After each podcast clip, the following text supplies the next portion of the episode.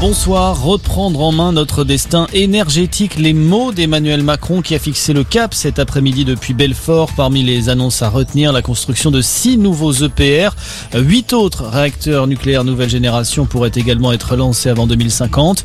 En parallèle, le chef de l'État souhaite développer massivement les énergies renouvelables d'ici 30 ans avec notamment l'implantation de 50 parcs éoliens en mer. Objectif, faire de la France le premier grand pays à sortir de la dépendance aux énergies fossiles. Peut-être du nouveau dans l'enquête sur la disparition de Delphine Jubilard. Des traces de sang ont été retrouvées à l'intérieur de la voiture d'une connaissance du mari, Cédric Jubilard, principal suspect dans cette affaire. Pour le moment, impossible de dire s'il s'agit de traces d'origine animale ou humaine. Des analyses sont en cours. Les résultats seront connus avant la fin mars. En attendant, Cédric Jubilard sera de nouveau entendu demain par les juges en charge du dossier. Dans l'actualité également, ce coup d'arrêt pour le convoi de la liberté. Le rassemblement est interdit à Paris, décision de la préfecture de police. Les premiers participants opposés aux restrictions sanitaires prévoient toujours de bloquer la capitale ce week-end. Un dispositif spécifique sera mis en place pour les en empêcher.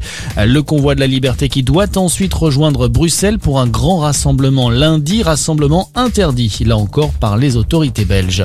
On connaîtra demain le nouveau protocole sanitaire dans les écoles. Le ministre de l'Éducation Jean-Michel Blanquer doit annoncer une série d'ajustements euh, comme la fin du port du masque dans la cour de récréation ou encore un changement dans la politique de dépistage. Ce sont les pistes actuellement à l'étude, euh, des mesures qui pourraient être appliquées dès le 21 février.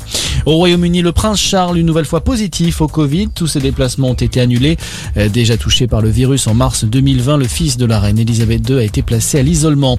Et puis en foot, suite et fin ce soir des quarts de finale de la Coupe de France. Nantes reçoit Bastia à 21h. Le vainqueur affrontera Monaco en demi-finale dans l'autre match. Nice sera opposé à Versailles. Voilà pour l'essentiel de l'actualité. Belle soirée à tous.